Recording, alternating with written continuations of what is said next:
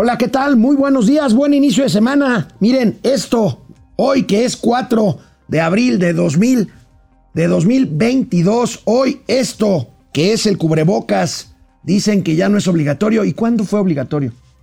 ¿No hasta lo desdeñaron las autoridades de salud?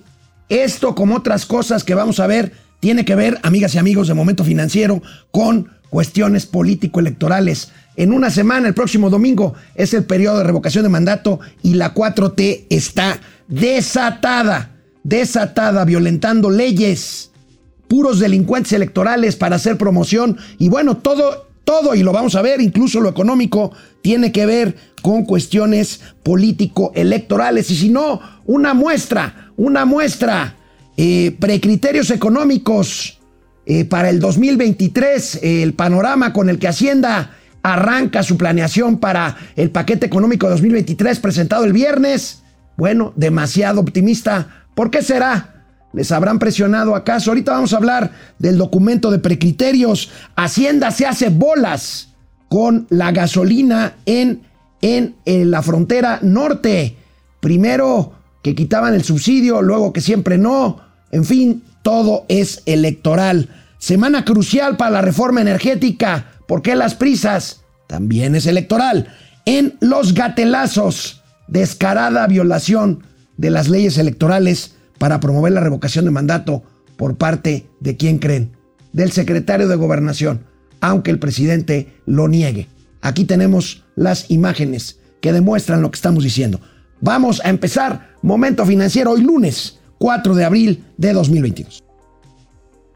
Esto es Momento Financiero. El espacio en el que todos podemos hablar. Balanza comercial. Inflación. Evaluación. Tasas de interés. Momento Financiero. El análisis económico más claro. Objetivo y divertido de Internet. Sin tanto choro. Sí. Y como les gusta, Peladito y a la boca. Órale. Vamos, réjete bien. Momento Financiero. Bueno, pues eh, el viernes, como lo dimos a conocer aquí temprano, el viernes ya muy tarde, ya muy, muy tarde, eh, la Secretaría de Hacienda y Crédito Público emitió los precriterios económicos 2023, que se caracterizan por un desbordado, diría yo, completamente irreal, optimismo. Ahorita Mauricio Flores seguramente que vendrá, vendrá acaso en modo Chairo. Ahorita Mauricio Flores, vamos a ver qué me dice. A mí se me hacen irracionalmente optimistas los precriterios económicos de 2023. Vamos a ver, ¿qué es esto? Esto es el, eh, aquí está, aquí está el documento, aquí está el documento de Hacienda. Hacienda pasa, fíjense, en la convención bancaria el secretario de Hacienda y Crédito Público dijo que no creceríamos más de 4% como habían dicho. Bueno, esperábamos que ajustaran los pronósticos hacia el consenso de más o menos 2, 2,5%. El criterio económico para el marco económico 2022-2023 es 3.4% cuando el consenso es de menos de 2% e incluso aquí en momento financiero es de solo 1, 1%. Así es que, bueno, pues este es el principal, este es el principal elemento, ahorita lo vamos a seguir desglosando, pero bueno, es época, es época electoral, Hacienda está tratando de obtener más recursos, no sé de dónde, porque más recursos con menos con menos ingresos. Mauricio Flores Hasta Arellano, pareces nuevo. Muy buenos días. Buenos días. Hasta pareces nuevo. ¿Estoy exagerando o no? No, hombre, mira, mira, sí, te, te escurre el hilito de la sangre, hermano. Estoy enojado. Oye, pero a ver, así lo hacía Enrique Peña Bebé, así lo hacía Felipe Calderón. Ah, bueno, pero estos dijeron que iban a ser diferentes. A ver, es o la sea, misma cálmate, Chairo. Es la misma chingadera. O sea, a, A ver, ver, a entonces ver, hay ver. que seguir al presidente López Obrador porque todo, porque A antes era peor. No, estos son más, son más tontos porque dijeron que no y ahora lo están Ah, haciendo. ah, ah, Ajá, son pero- peores. Mira. Son peores porque dicen que no son iguales. No sé qué tan sean peores, pero lo que sí es que son, ¿cómo decirte? Yo diría que son hasta ingenuos. Digo, se les dice más feo de otra manera, ¿no? Pero no es el caso, estamos el lunes, horario familiar, se oye muy feo. Pero pues sí, digo, el hecho, nunca se van a acercar al consenso, nunca. En ninguna otra administración las proyecciones de la Secretaría Bueno. ¿sabes quiénes son los más centrados, los más puntuales, los más mesurados para entender? Banco de México. Bueno, porque piden, ya. porque piden el Hoy, consenso. hoy Roberto. Roca, el economista, el economista dice que están buscando cómo deshacerse de Gerardo Esquivel.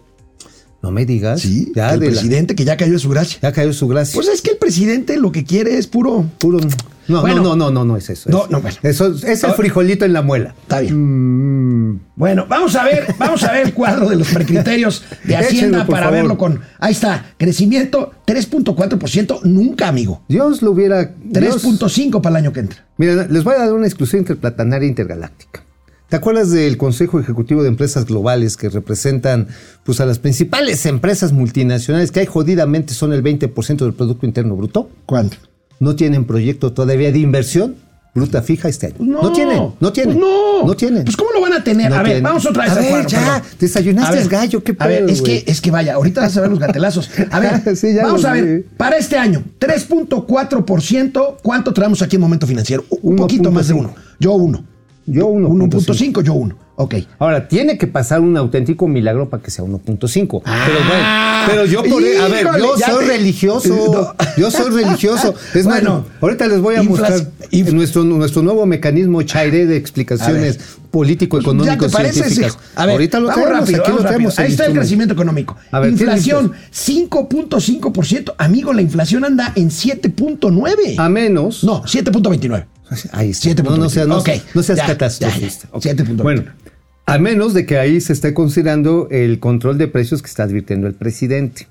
Ahora, tipo Ah, bueno. de cambio. 20, 20, 70 el tipo de cambio. El consenso lo marca eh, abajito de 22. Ahora, ¿por qué lo están? Porque el petróleo, la canasta mexicana, por eso lo está así midiendo la Secretaría de Hacienda, considera un precio, ojo, muy alto, 92.9 Contra 55 dólares que de, eh, de este año. Este año. Y con una plataforma que pues ya la quisiéramos para un domingo. Un millón ochocientos mil, por Dios. ¿En cuánto vamos? En un millón setecientos veinte mil. Pon tú que hay 100 mil barriles y que con algo que se llama X se logran los otros 100 mil. Pero, Ex. sí, con huevos.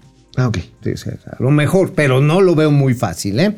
Porque acuérdate que hay broncas ya con los productores privados, como aquí les estábamos dando a conocer, en el caso de Eni, y bueno, también están otras, este, ot- otras plataformas de producción privada que están en bronca con Pemex. Bueno, la cuenta corriente, fíjate, este es un dato especialmente corriente, es decir, el saldo total del, del, crédito y del comercio de nuestro país es deficitario, lo cual quiere decir que te vas a traer, te vas a traer eh, producción, valor, ahorro internacional de esta magnitud. ¿De qué depende esa magnitud, amigo? Uno, de que entre inversión extranjera directa. Dos, depende de que las salidas de capital financiero no sean mayores que la inversión extranjera directa y depende que mantengamos co- las exportaciones. co- cosa que no está pasando. Las exportaciones. Las exportaciones sí. Sí, sí, sí. Pero los capitales están yendo y la inversión no está entrando. Pues no sé si qué tanto te haya entrado, pero supongo que bastante porque te veo así muy injundioso. ¿Sabes qué? Este, lo de la revocación de mandato me tiene fuera de. Ya, tranquilo, de todas maneras va a ganar. va a No, ganar. no, yo no voy, yo no estoy diciendo que no va a ganar. Yo me fui a- ayer a las sí, sí, marchas. sí, bueno, vamos a ver. Vamos a ver, a ver. Por supuesto, Hacienda se cubre con este panorama tan optimista, yo creo que completamente irreal, completamente fuera de la realidad. Y Pues es optimista. menciona los riesgos para que esto no se cumpla. Aquí están los riesgos. A ver. Aquí están los riesgos que ve Hacienda en su documento. Ahí está. Riesgos a la vaga, pues prolongación de la duración y estancamiento del conflicto Rusia-Ucrania. Pues sí, Pues sí, digo, eso es obvio, ¿no? Continuación o empeoramiento del desabasto industrial y mayores costos de insumos industriales, aunado a las plantas, cierre de plantas automotrices en México y estancamiento del sector industrial y exportaciones manufactureras. Pues sí. Y aparición de variantes y aumentos significativos de casos del COVID. Ah, una inflación más alta y persistente en México, Estados Unidos, más arriba de lo pronosticado.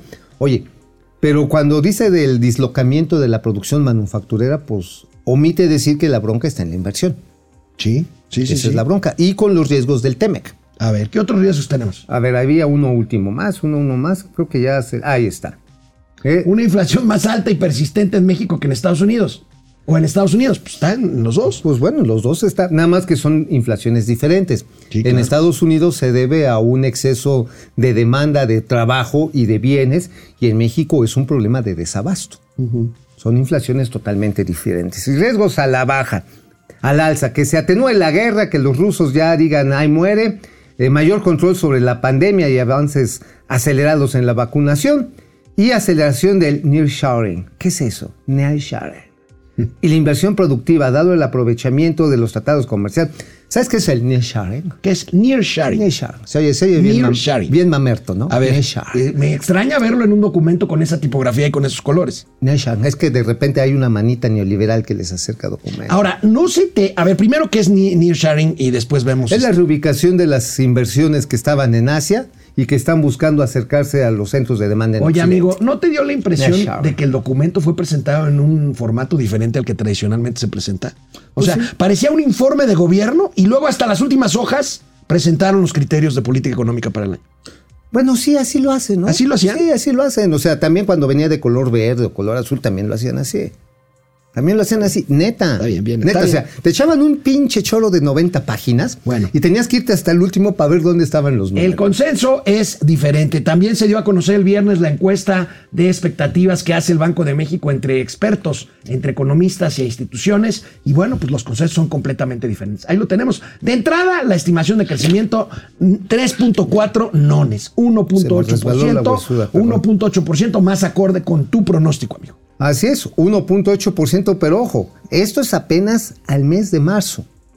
O sea, el, el análisis se hace en corte al primer trimestre. Todavía nos faltan tres trimestres para ver realmente que esto suceda. Muchas veces los pronósticos y los análisis, las evaluaciones que hacemos los economistas, pues nada más sirven para hacernos los rollitos y metérnoslos por sacrosanta parte, por donde nunca entra el sol.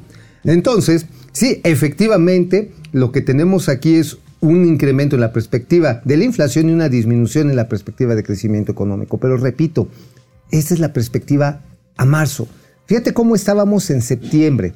En septiembre había un optimismo, no sé si fundado o infundado, de que la economía en el contexto crecería 3% y que la inflación pues estaría relativamente contenida 3.80%. O sea, estábamos ahí como que diciendo, "Ah, ahí Y está. ahorita la tranquilo". inflación está en 7.29. ¿Y en cuánto crees que acaba este año? 7.29, sí.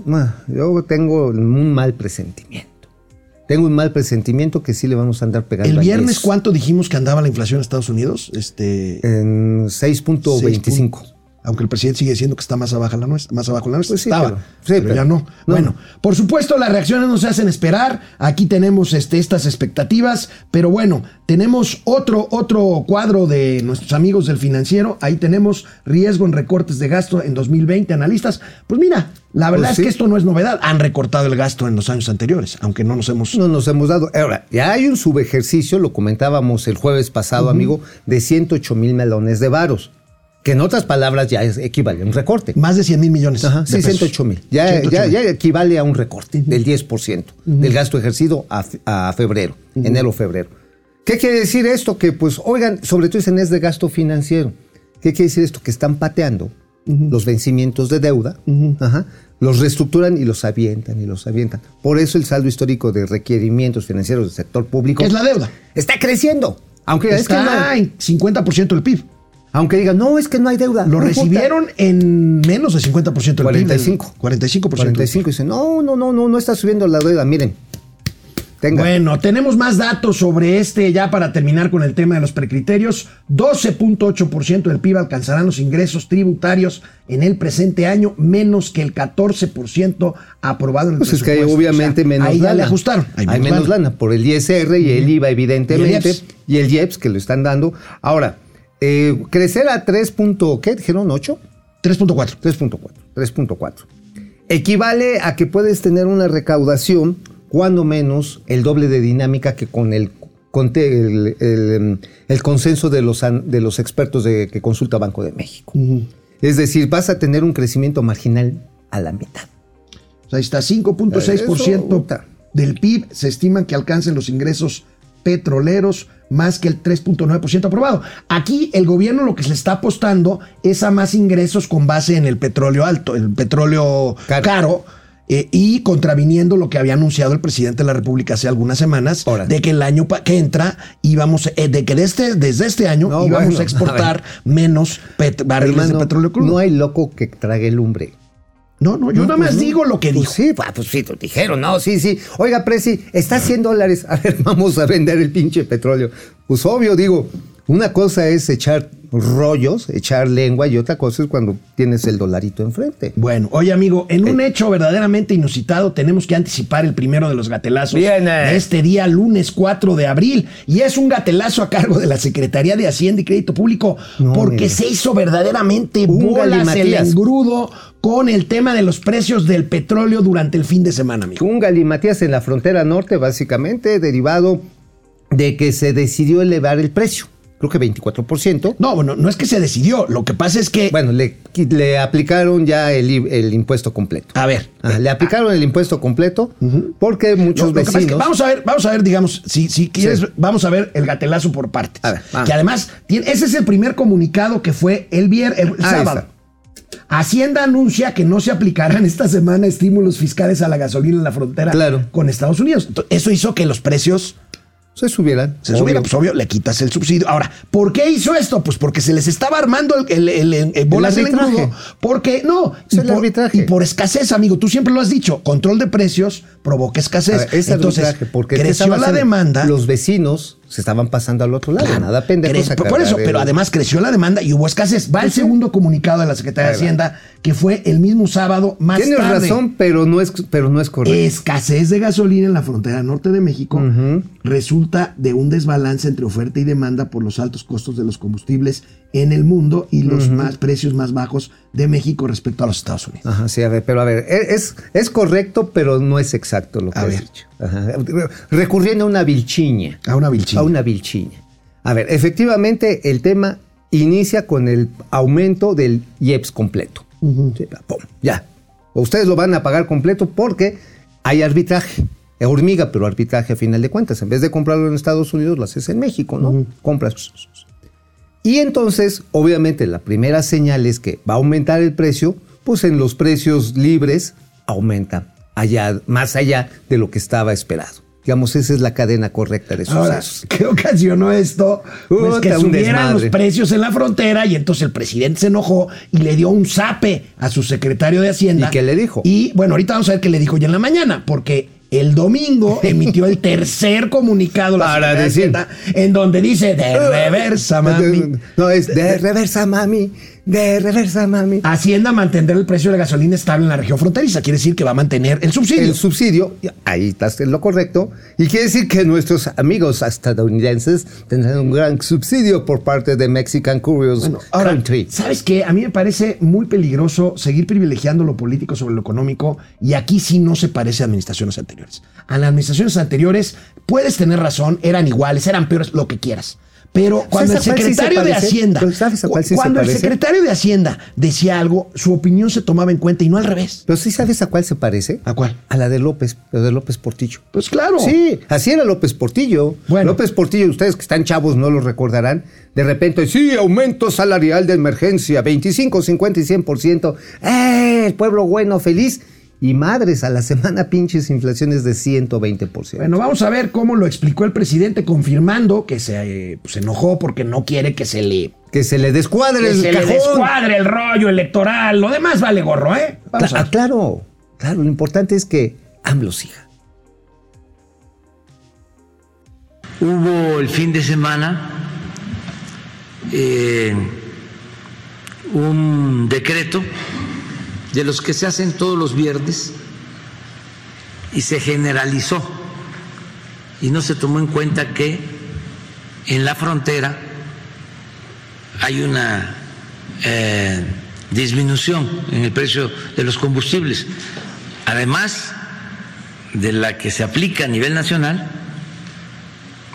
En la frontera la gasolina cuesta menos que en el resto del país.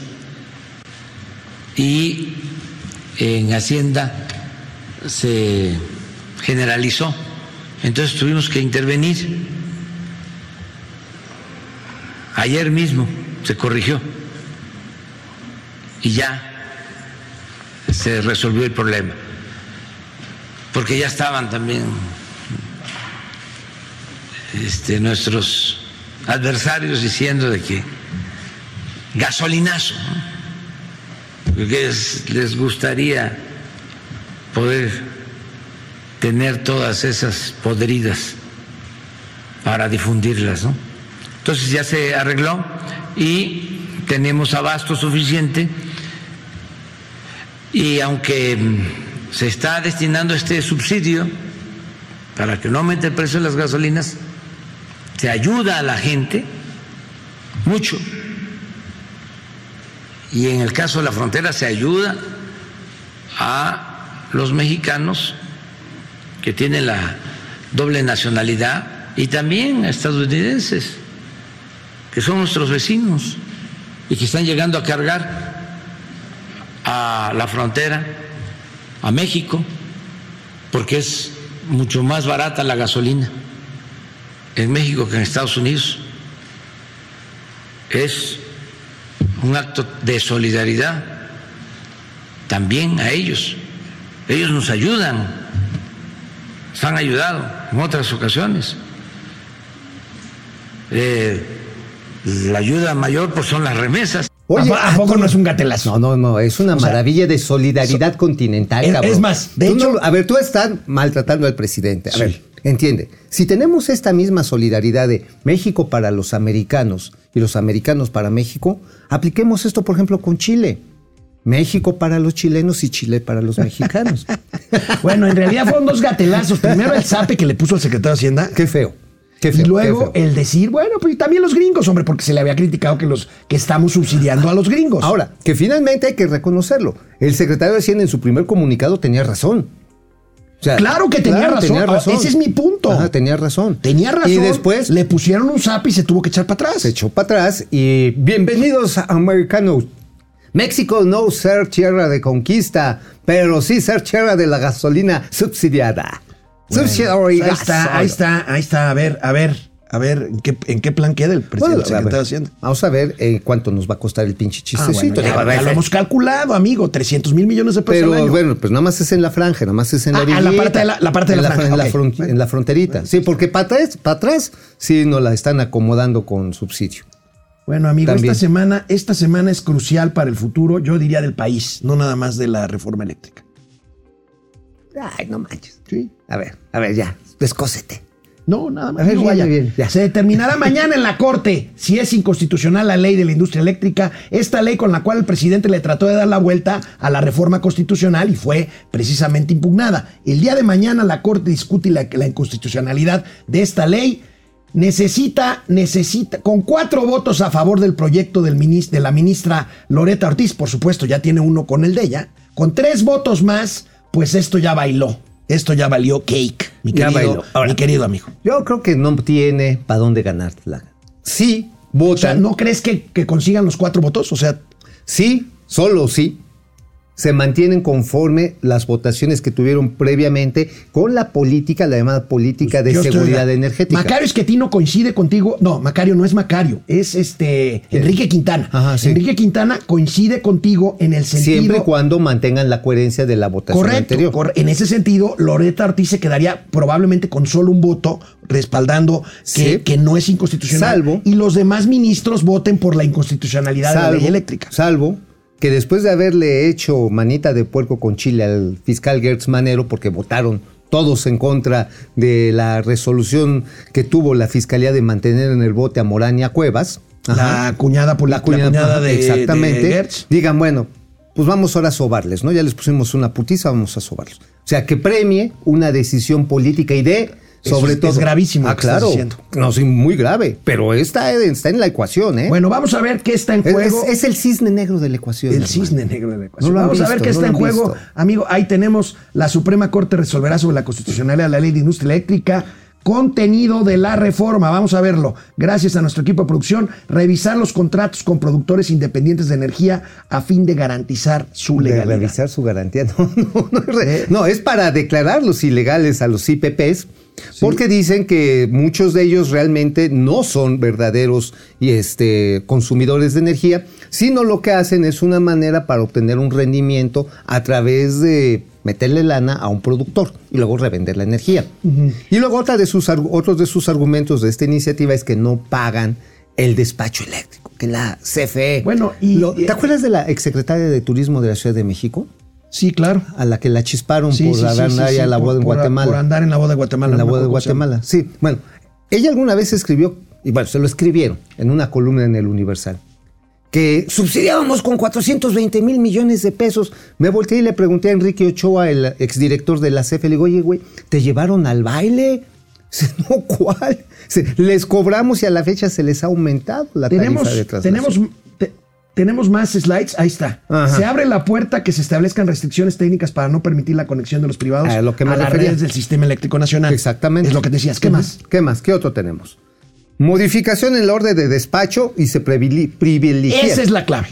Son todas, ¿eh? Es Todas son importantes. Todas son importantes, pero esta es la Aquí más lo que obvia. están diciendo es que La más culé. la energía que se va a despachar es la de la CFE primero, aunque esta sea asquerosamente sucia No, no, y pero cara. espérate, se están bañando en salud. Dicen, no, no, primero vamos a despachar la de las hidroeléctricas. pero, güey, si las hidroeléctricas, las, las presas no tienen agua, estamos en medio de una pinche sequía. Vas a aventar el agua para generar electricidad y que no haya agua en las ciudades como Monterrey, que están a nada de valer madre, o en Jalisco, donde hay poblados que están, incluyendo la capital, en una Bueno. grave tensión hídrica. Tenemos más. Este, A ver, échenos. ver, venga. El- la Comisión Regula- Reguladora de Energía podrá revocar permisos de autoabastecimiento. ¿Qué más? A ver, ¿quiénes son los autoabastos? ¿Quiénes se, se- se autoabasten?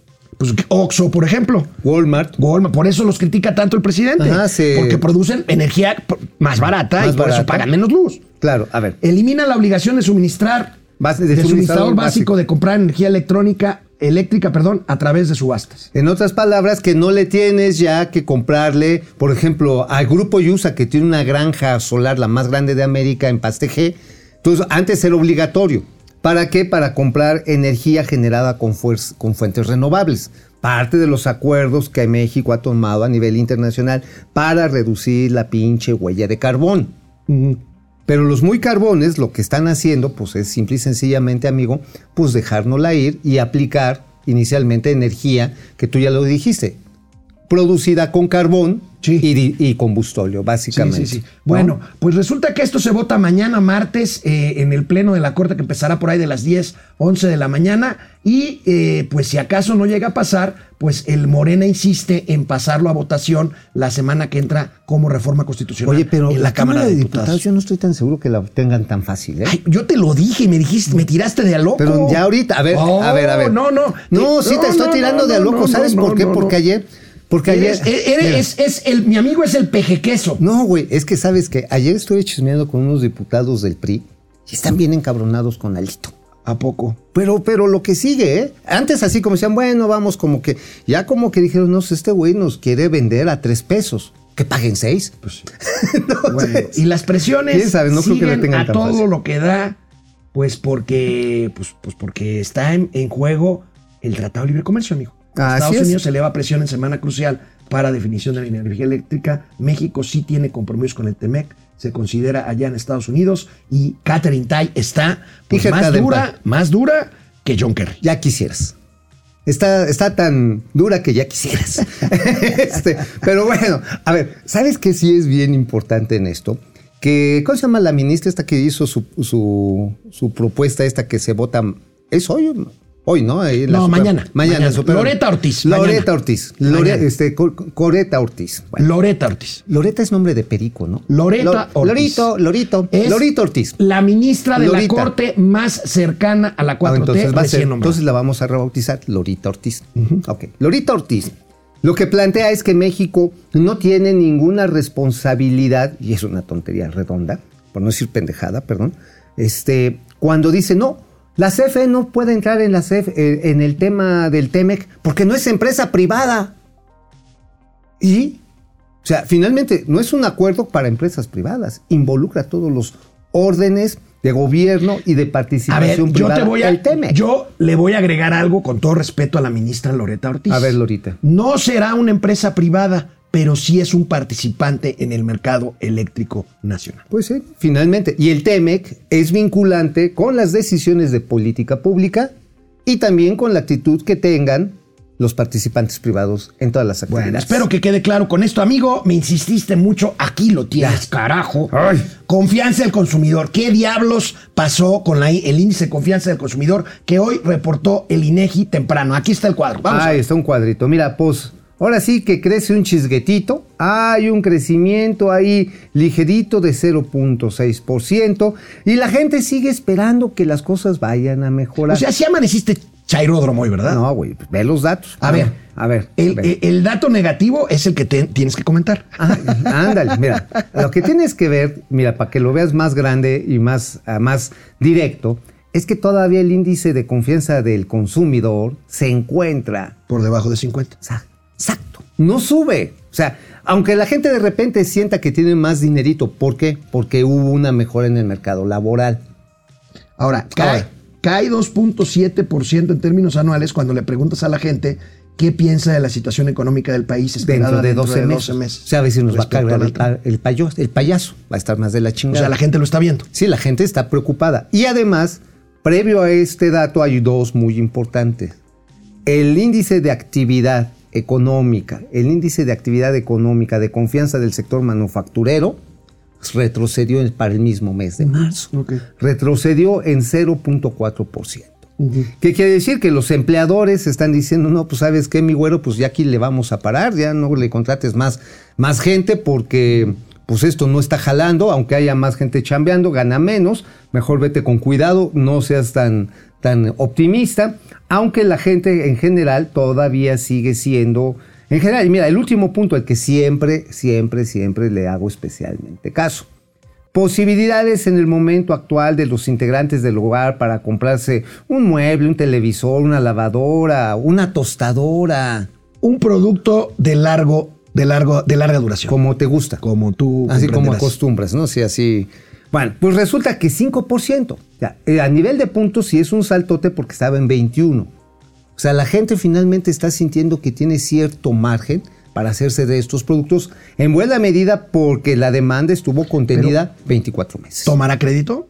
Para Ah, hacer- ese- esa es la pregunta. esa es la pregunta. Esa es la pregunta, porque me llamó la atención, amigo, que salió también el fin de semana el reporte de la Comisión Nacional Bancaria y de Valores sobre la- los resultados de la banca Y- múltiple a enero. Por cierto, acaban de nombrar a un buen amigo, querido amigo Víctor Carrillo, como eh, vicepresidente jurídico de la Comisión Nacional Bancaria y de Valores. Oye, que van a seguir haciendo recortes de Yo creo que va a ser un muy buen papel este. que están, están limpiando, ¿no? Está limpiando ahí. Bueno, vamos a ver qué, sucede. Y bueno, pues vamos a ver las cifras. A mí me llama la atención el índice de morosidad.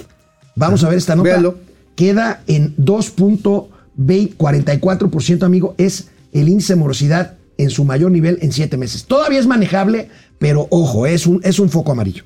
Es un aumento de 39 puntos base. O sea, si lo vemos a como estaba, básicamente es un aumento de 10%. Ujú, Un poquito más, tal ¿Y vez. esto qué 12. quiere decir, amigo? Pues que la gente está prefiriendo tener liquidez para necesidades inmediatas que pagar deudas. Es decir, la tarjeta de crédito, eh, la letra del coche, si recibieron un crédito de consumo a través de nómina, dicen, espérate, mejor no lo pago porque si no, no llego al fin de mes. Obviamente esto va afectando los, eh, pues ahora sí, básicamente tu historial crediticio. La gente es muy cuidadosa en el crédito hipotecario. Ahí sí es muy cuidadosa, es lo que vemos. Si lo pudiéramos desglosar a nivel de tipo de crédito, No lo tengo, pero ya lo hemos visto aquí. Sí, o sea, el crédito hipotecario es además el más sano. ajá, y la gente es donde Porque más se está asociado, la garantía del crédito hipotecario es la casa, que es el bien principal de cualquier persona. de cualquier familia. Entonces dicen, no, espérate, mira, mejor deja de pagar la tarjeta de crédito, hazte pendejo con el, con el auto, oye, la nómina, dale una vuelta, pídele prestado, pero Bueno, la casa no la toca. Vamos a los comentarios para volver Vámonos. a qué diablos escribió hoy Mauricio Flores en sus pasquines inmundos. ¡Ay! ¡Se cayó el café! A ver, para que luego no me digan, el viernes Ráfaga Martínez se cayó con 49 pesos. Órale, a ver, Ráfaga Martínez, 49. Y Ángel García con 100 pesitos. Ráfaga Martínez, 49 varos. Y Ángel García con 100 pesitos. Y ahorita está sonando la cajita. Ay, qué bonito, es lo bonito. Y ahorita es Enrique Herdes, de parte de su hermano, que te manda saludos, Guillermo. Este, 50 pesitos. Órale, órale, que le mandes la mascada que te estás haciendo muy, muy. Pupi pato. Noriega, excelente inicio de semana. Gracias. Amados tíos guapetones financieros Gracias, del alma. Oiga, Gracias. ¿Puede pasar la, la- la- la cámara aquí a nuestro Chairo luchador? A ver. Mire, es que aquí vamos a ilustrar. Cada vez que sale las turbas de Granja Chuy a defender los dichos del presidente. De Jesús Ramírez, el vocero. sí. Las maromas del bienestar. ¿Eh? Nomás. Las maromas. A ver, Vilchis, explica por qué se equivocaron tanto. Y ahí va. Oye, no vamos a crecer el 6%. Otra maroma. Oye, ¿por qué la salió la gente a manifestarse ayer? Otra maroma. ¿Por qué se subió a Dan Augusto al avión presidencial? Otra maroma. Bueno, ahí está. A Mauri Serranov, doctor, pobre Chairo, se, quedan, se quejan de una hora menos de sueño cuando llevan todo el sexenio dormidos. Francisco García, buen inicio de semana. Si Obrador hubiera ganado en el 2006, hoy estuviera en la cárcel y todos los demás seguiríamos pagando por sus. Mi querido Francisco, me temo decirte que yo soy de los que pienso que si Andrés Manuel López Obrador hubiera ganado en el 2006, ahorita estaría preparando el terreno para su tercera reelección. Muy probablemente, claro, Perdón. porque en ese momento, ¿Perdón? no, en ese momento tenía altísima popularidad. Aquí empezó, nada más que le echó por la borda. Ajá, sí, claro, le echó por la borda y en aquel momento como que estaba más centrado con sus planes. Probablemente le hubiera hecho más caso a los Mira, no hubiera tenido toda la Cámara de Diputados a su favor, hubiera hecho más política, hubiera hecho un mejor gobierno y pues yo estoy seguro que hubiera tratado y a lo mejor lo hubiera conseguido reelegirse en el 2012 y probablemente en el 2018. Ajá, estuviera preparando ya la tercera. La tercera. Sí, sin lugar a dudas. Lu- Lucía Elena Silva, buenos días, DDC Financiero, Alex y Mau y todo el chat. Genaro Eric, con un detente parará la inflación, no problem. Carmelo Rentería, saludos desde California para los másters de las finanzas, cuídense del cacas. Por cierto, hoy el presidente se quejó de que le digan así y ya entendimos, mañana va a haber un gatelazo porque mañana vamos a aprender cómo se dice cacas en el lenguaje de señas. Ah, ok. Ah, eso está. Oye, por cierto, nos manda un mensaje aquí Leti Robles de Estrada y Juan Ramón No, que dice la dirección del PRI finalmente Alito que va a votar en pleno contra la reforma eléctrica. Ah, ahí está. Ah, Alito. Pues hijo, pero tú dijiste otra cosa el jueves pasado. Pues sí, porque ah, pero al ya le jalaron Ah, los huevos. A ver, Alito. una maroma de Mauricio Flores, por A ver, favor. Oye, pero también le hicieron, le, le jalaron los huevos a Alito. Pues él sí quería Gregorio Cruz, la inflación real es como las muertes por COVID, debemos multiplicarlas por tres y que Dios nos agarre confesados. Órale. Qué feo. La magistrada Loreta Ortiz debió excusarse de hacer esa resolución debido a que votó en contra de la reforma eléctrica cuando era diputada federal. Yo estoy de acuerdo contigo, María. Mm, yo no estoy de acuerdo. No, yo sí. No, ¿sabes por qué? Porque ya son cargos diferentes. Uno No, es de no, no, elección pero- popular pero- y otro es designación. No, pero, pero tú cuan- cuando como juez votas sobre un tema en el que ya te manifestaste abiertamente de un lado, tienes problemas. Sí, pero sobre ya todo si eres ponente estás, no, pero estás en diferente posición. Ahí- ahí- En uno eres eres autoridad y en el otro eres Mira, eres al final del día, la diputada Loreta Ortiz y la magistrada Loreta Ortiz son la misma persona. pero en diverso momento. Pro 4. Pero en diferente momento. cuatro. En diferente momento. Carlos González, Chica Pérez, las exportaciones bajarán de manera sensible, luego menos recaudación, luego crisis económica, depresión. Betty Lira, hola señores de las finanzas, qué gusto empezar todos los días con sus comentarios. Lidia Castañera, de secretario de Gobernación a Palero de López Obrador, ¿cierto? Oye, qué triste. ¿eh? Ahorita vamos a ver los gatelazos. Qué triste. Qué triste. Pues todos los cargos, ¿eh? Sí. Oye, qué triste, ¿eh?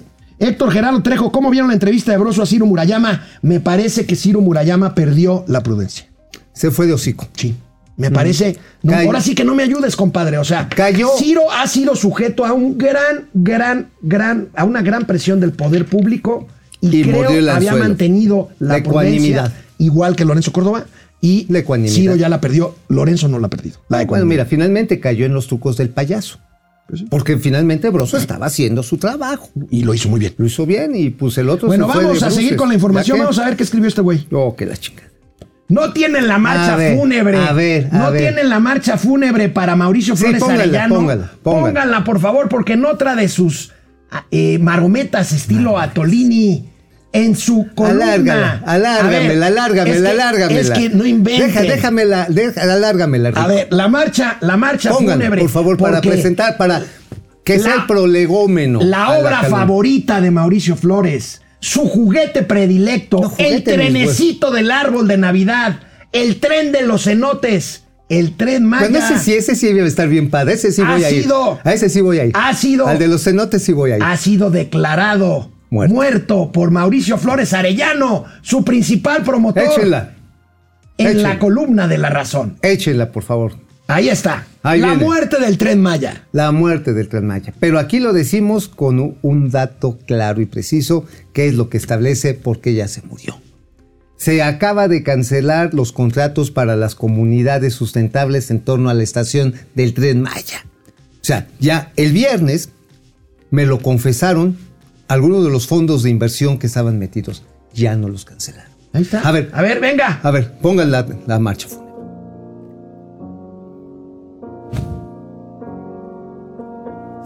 A ver, también la maroma, Fíjense. otra maroma. A ver, A ver, amigos, A ver, a ver. ¿se acuerdan cómo me jodieron con el tema del Sí, a aeropuerto de huevo. Texcoco? A Bueno, Mauricio Flores hoy mata su trenecito Ya. Maya en su mismísima columna de A ver, ¿y sabes por qué?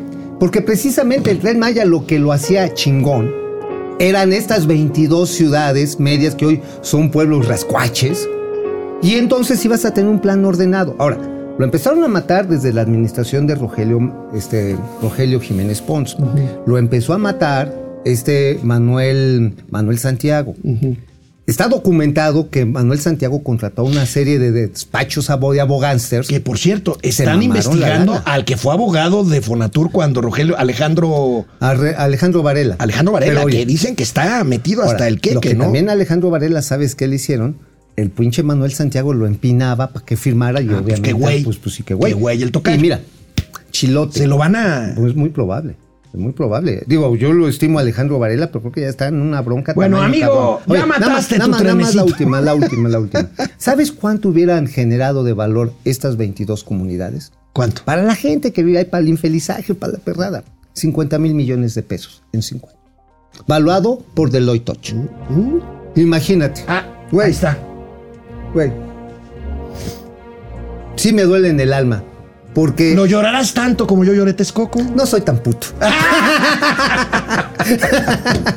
bueno, la otra, la otra, la otra. La, el independiente, La del venga. Independiente. Se enojó Mauricio. No, que, que me enojé ni la chingada. Lo mismo, pero más chafa.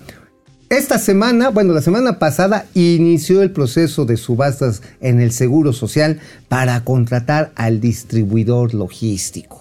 Órale. Ajá. Y va a concluir, van a definir quién lo va a llevar, quién lo va a llevar estos medicamentos el 22 de abril. Bueno, no, el 21 de abril, que es viernes. Bueno, ¿cuál es el pedo? Que regresamos al mismo modelo de los distribuidores logísticos. En la semana les voy a revelar a quién está contratados Pemex, a quién trae contratado el ISTE, este, quién trae contratado el INSABI, güey. A ver, el presidente se dedicó a decir, pinches distribuidores monopólicos, son unos gandallas, aumentan los precios, meten medicamentos falsificados, son el pinche diablo. Inhabilitó a tres, bueno, eh, vetó a tres distribuidoras, a Dimesa, Damesas, y también este, eh, se echó a, otra, a fármacos especializados y a Maipo. Bueno, pues sal- salvo fármacos especializados que ya se diluyó, todos los demás están trabajando para el gobierno. Otra vez.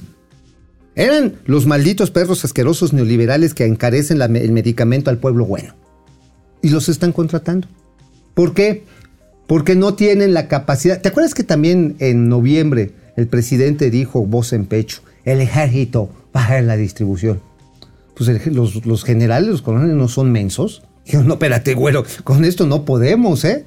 O sea, no es lo mismo transportar varilla y piedra ya de Texcoco para aventarlo a Santa Fantasía que transportar vacunas, que transportar omeprazoles, lo que sea. Y entonces, amigo, regresamos al mismo punto, pero en chafa porque está desintegrado y el costo unitario por O sea, distribución. lo que estás diciendo es que el abasto de medicamentos no va a ser resuelto en este sexenio. no. Y que está saliendo más caro. O sea, sí estoy, estoy bien, porque dijiste Es- no. Sí, O sea, sí, sí, es- estás en lo correcto. estás en lo No va a ser solucionado No, el va a ser- no, pero aquí el problema está en que además ya dejaste un cagadero. Ah, dejaste un cagadero. O sea, tremendo, porque antes lo consolidabas todo en el seguro social. Y ahora cada quien, pues, se salve Ahora, se supone que vas a volver a consolidarlo en el Seguro Social. Esa es la idea. Sí, pero pian pianito, en lo que el seguro social otra vez agarra cuerda, seguramente Pemex, Ahora, Sedena, ahora, se van a ir ojo, por ojo, su propio Lo que hacía el Seguro ¿eh? Social hasta 2019 era consolidar las compras. Sí. Nada más las compras, no la ¿Eh? distribución, ni, ni la aplicación ni nada. No, sí, se compraba con distribución integrada. Ah, ok. Ajá, sí, sí. O sea, era, era el chilote completo. No, pero, pero funcionaba bien. Sí, sí. O sea, la, la pieza te costaba promedio como 8 pesos, el medicamento en promedio, genéricos y especialidades, y te costaba como 3 pesos adicional la distribución. O sea, Todo el 11 país. pesos promedio por pieza, multiplícala por millones, pero los medicamentos estaban donde tenían que estar. bueno, ahora la pieza de medicamento está en 25 pesos Y este. A ver, una maroma. Otra Porque maroma No es de cierto, dice Vilchis. El viernes les dábamos a conocer la inflación de Estados Unidos. Pues vean la de Europa. Amigo, esto es un. eh, y el presidente presume que tenemos menos inflación que Europa. Bueno, pues sí, tenemos un poquito menos inflación, pero ahí vamos. 7.5. No, bueno, nada más.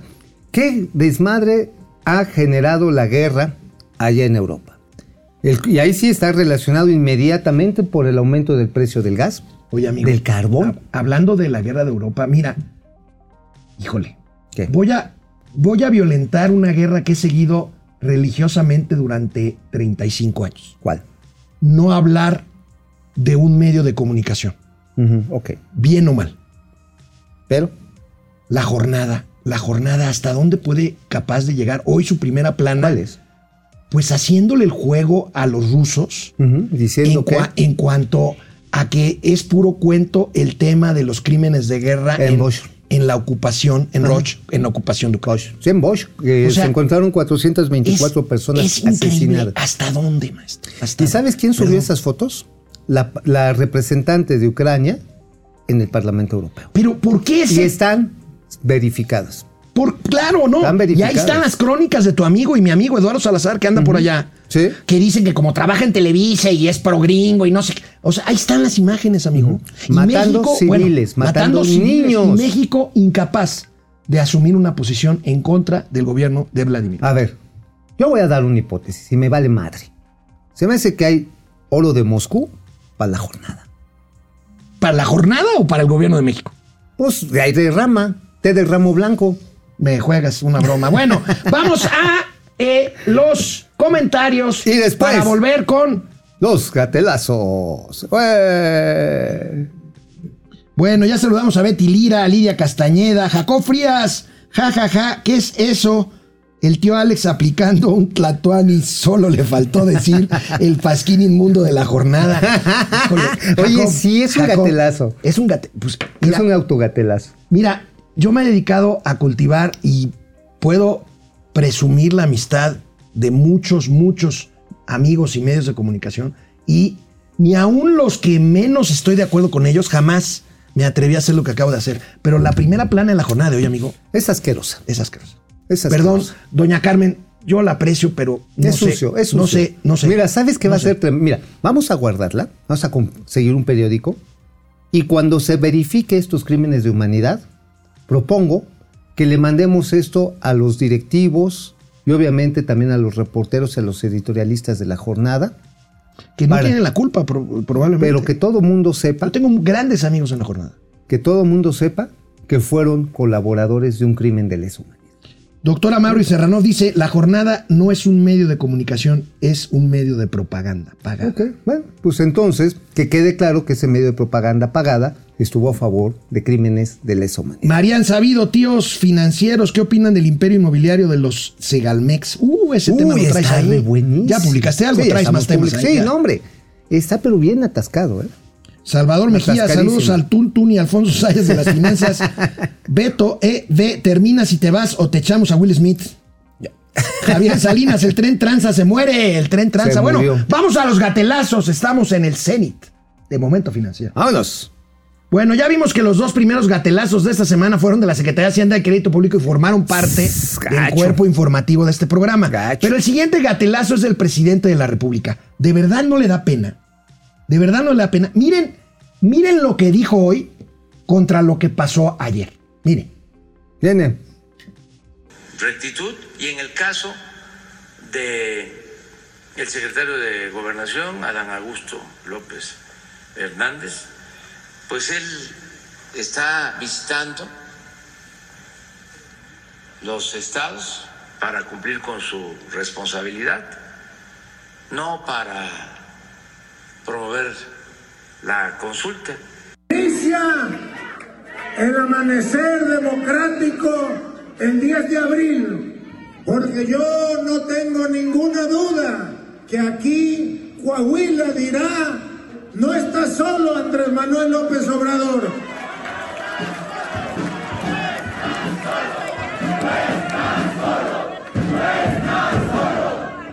A ver, Oye, secretario de Gobernación, por favor, explíquenos qué hace usted en esa reunión. Oye, amigo, ¿qué te hacían, qué te hacían tus papás cuando era chiquito y te cachaban en la mentira? Pues me- mínimo me mandaban al rincón de los Oye, acusados y un par de nalgadas. ¿Qué, qué, qué manera ¿Pero de tú le darías unos- unas nalgadas al No, secretario? yo ni tampoco. al presidente. No, no, no, no, no, ya qué cosa tan No, pero desagradable. el que, el que mintió fue el presidente.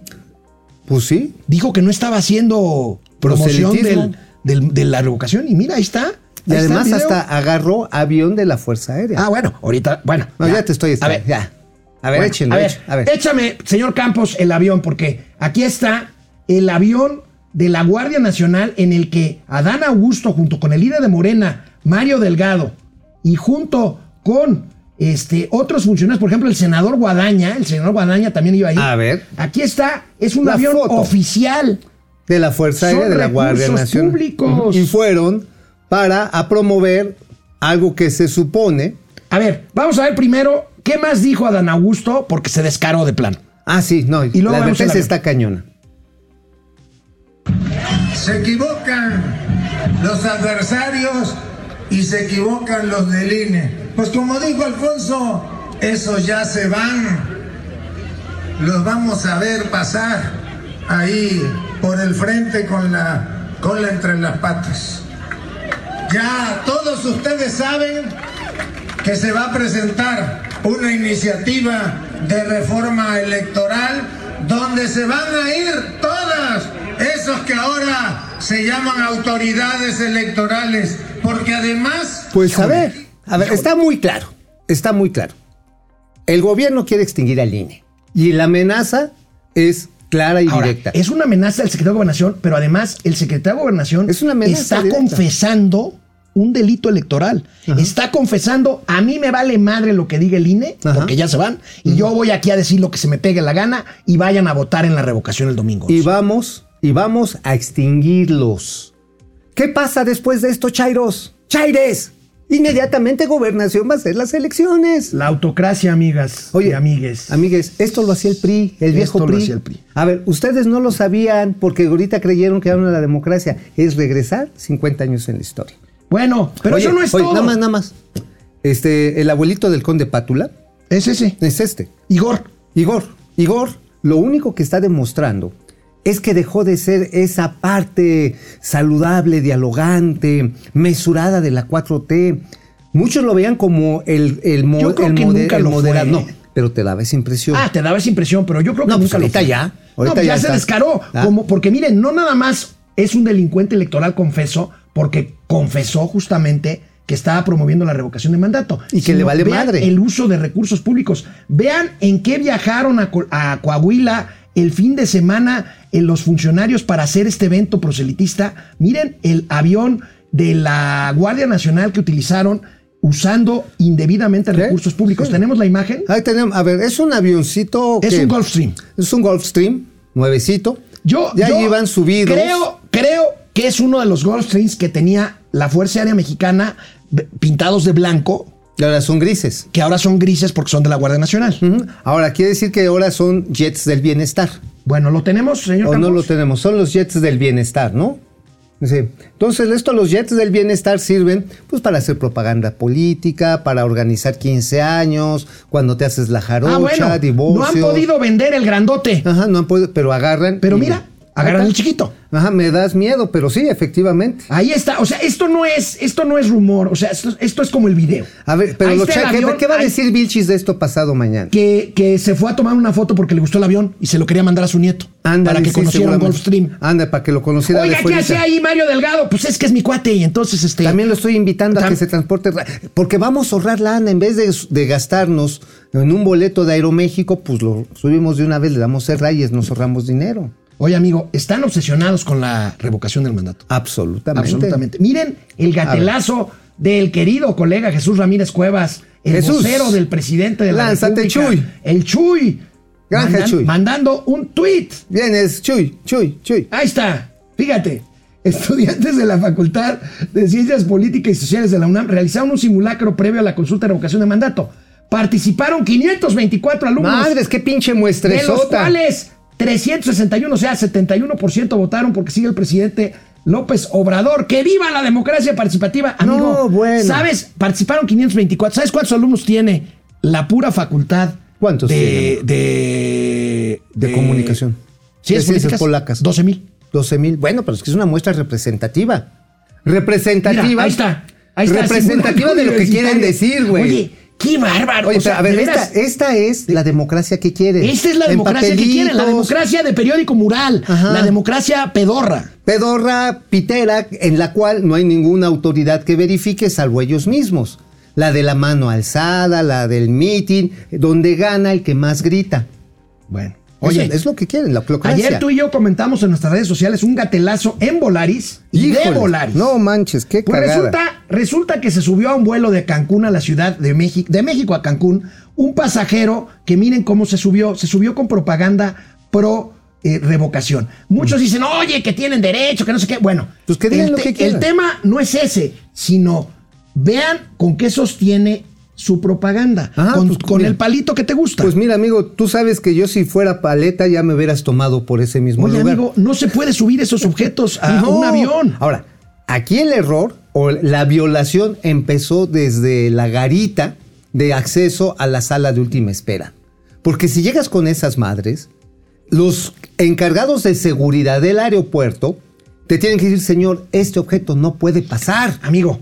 A ver, ¿cuántas veces te han echado para atrás? Ah, bueno.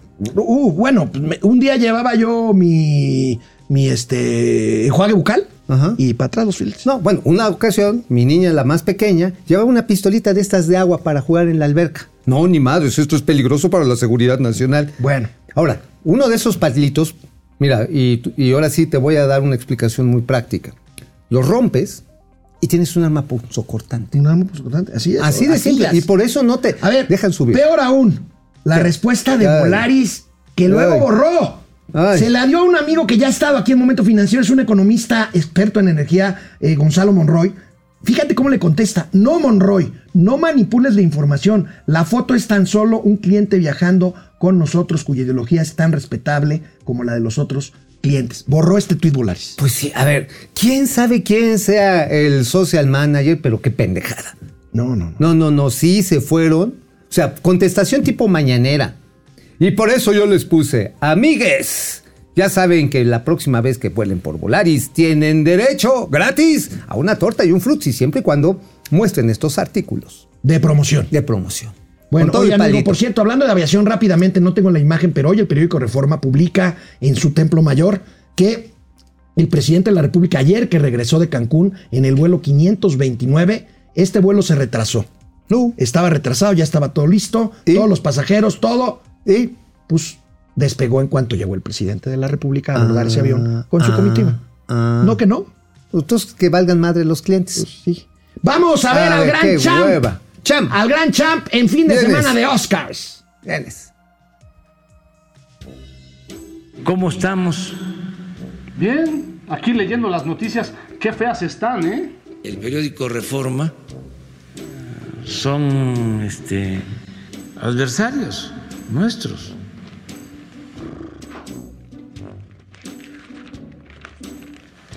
Los de Wall Street Journal son este, adversarios.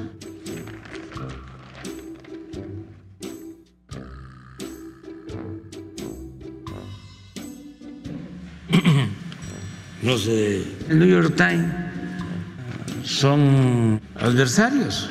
No, pues ya mejor vemos la televisión, señor. Ay, mire, hoy son los Óscares.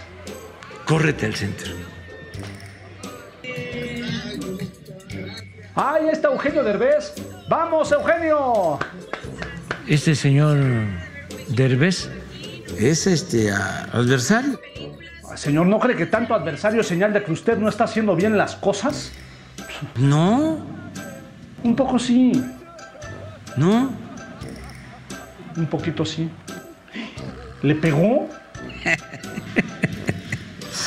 El payaso de las cachetadas. Oye, ¿por qué no se está este, riendo ahora? Pues porque no me parece correcto andarse riendo de la violencia, señor. ¿Por qué? Pues vea cómo está el mundo. Bueno, no se vaya tan lejos, asome la cabeza del palacio y vea los niveles de violencia. Sí, ¿verdad? Sí. Sí. ¿No? Bueno, ¿qué pasó? Para usted, señor. ¿Y de parte de quién? Es Martín. Ajá. A mi hermano Martín. Ajá. Pues no lo veo desde hace cinco años. No, hombre, está carísima. Nosotros al Jetta ya le estamos poniendo de la magna. A ver, déjame, le pregunto. Que si puede usar el avión presidencial. ¿A poco lo usa? Pues lo renta para ir a Cancún o a Los Cabos. Oye, que sí que te lo renta. Que de a cómo. No sé, pero no ha hecho el, el cálculo. A ver, es de Santa Lucía a Cancún, son, son dos. Y de Cancún a Santa Lucía son, son dos. Son cuatro sobres, Martinazo. Cinco, Ah, espérame, que cinco. quince, ¿15?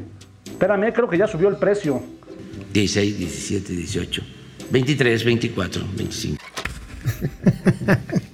Ah, qué Bravo. bárbaro, qué bravo, bravo, bravo, gran Bueno, nos vemos mañana, amigo. Mañana, mañana yo tengo un compromiso laboral tempranero, Ineludible. ineludible, pero espero que tú estés aquí. Te voy a extrañar, espero que me extrañes. No creo, pero haremos lo posible. Órale, pues nos vemos mañana. Bueno, en mi caso, los veo el miércoles contigo el miércoles, Sí. ¿no? ¿Qué no vas a entrar ni por ni por Ah, pues igual y entro un ratito. un ratito? Sí, Te- así como el viernes, así como por teléfono. Órale, sale. Órale. Nos vemos mañana. Bye.